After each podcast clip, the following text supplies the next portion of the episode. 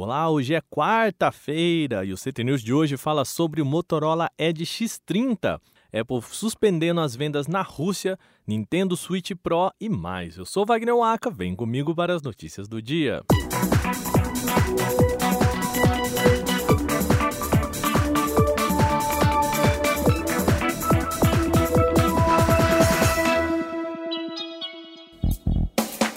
A versão do Edge X30 com câmera sob tela já passou por certificação no TENAA, que é o órgão regulamentador chinês parecido com a Anatel aqui no Brasil.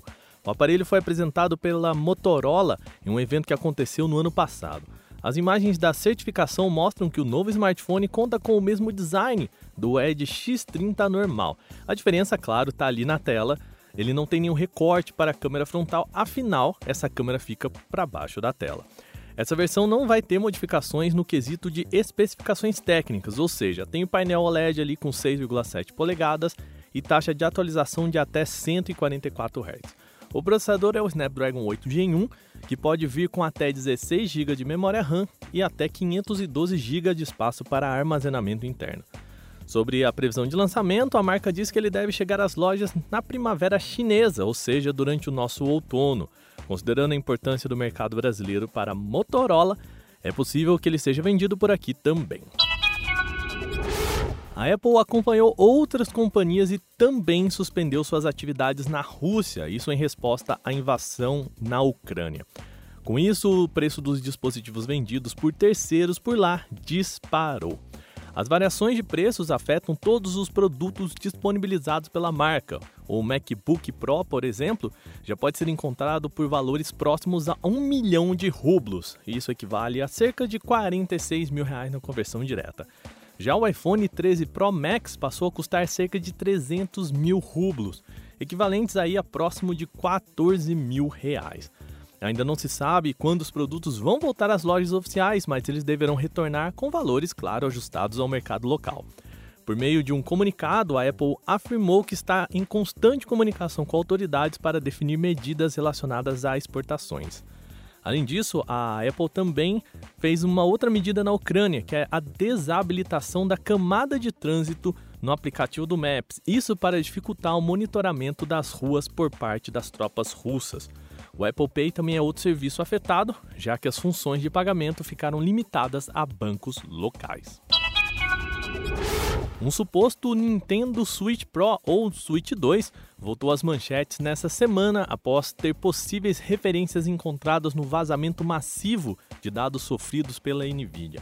Algumas das informações relembram antigos rumores e voltam a indicar que o console deve ter hardware significativamente mais poderoso e finalmente contando com suporte a Ray Tracing e DLSS. Segundo os dados vazados, é provável que o novo Switch tenha uma CPU de 12 núcleos, ainda baseada em ARM, mas agora com núcleos Cortex A78AE, com capacidade térmica aprimorada.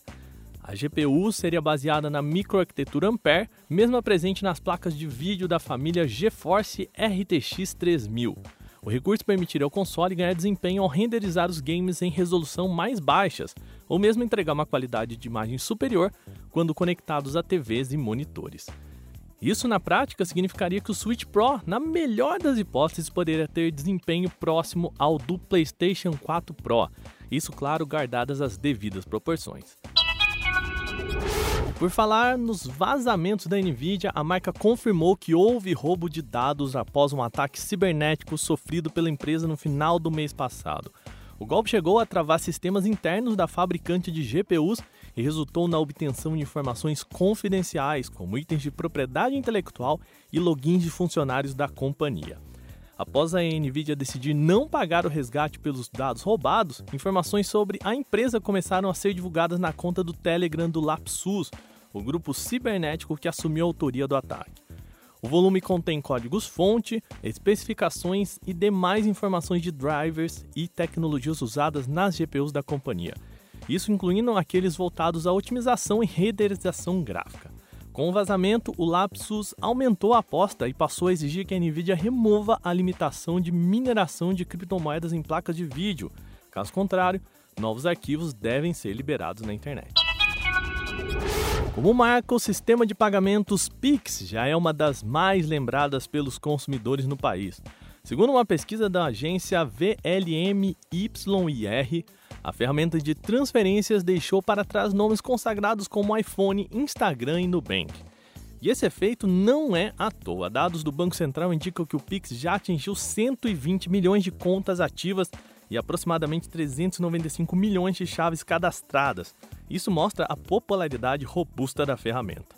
Apesar de o Pix ser reconhecido e bem avaliado pela população, é bom lembrar que tecnicamente ele não pode ser classificado como marca. Essa ideia está ligada à perspectiva de concorrência, que permite, claro, que o consumidor escolha o produto em vez de outro, o que não acontece com o serviço oferecido pelo Banco do Brasil. Mesmo assim, uma conta aí de 395 milhões de chaves e 120 milhões de contas ativas é bastante coisa.